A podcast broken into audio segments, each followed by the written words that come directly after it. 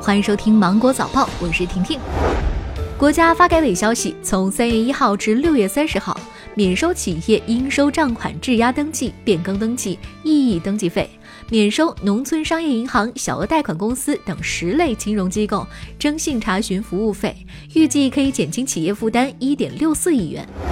国家发改委昨天表示，我国口罩日产能产量连续快速增长，双双突破了一亿只。越来越多的口罩工厂通过扩能、增产、转产，口罩日产量在持续上升。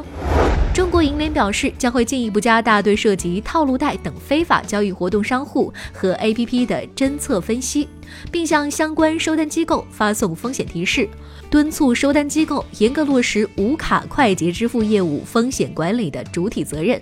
把严商户入网审核，禁止向存在非法交易情况的商户提供支付服务。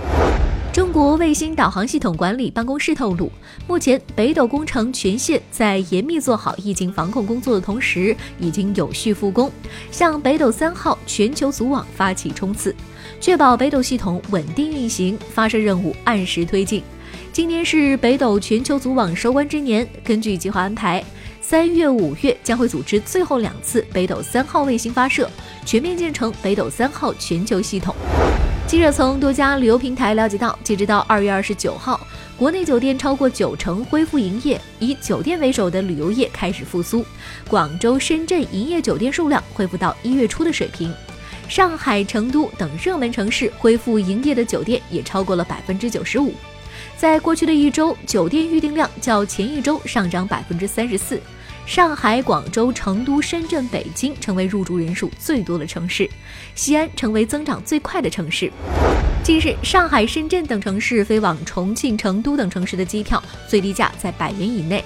三月一号甚至出现了五元机票。航空知识主编王亚楠表示，航线计划发布之后，有乘客买了票就没有办法减少航线，受到市场调节因素的影响，乘客少的航线票价呢会降低。中国疾控中心研究员张刘波提醒疫情期乘火车、飞机要注意：一是要计划好时间，不要到太早，避免大量人流；二是要做好个人防护，全程戴口罩，少和陌生人过多交流，多做手的卫生；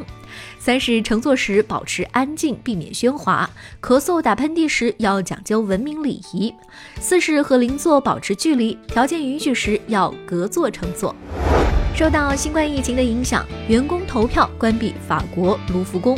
根据法国媒体报道，因为害怕疫情蔓延，卢浮宫呢周日闭馆。当天早上，游客在门口排起了几百米的长队，有游客等了三个小时也没有接到相关通知。据了解，约三百名卢浮宫员工几乎一致的投票决定当天闭馆，何时重新开放要等待通知。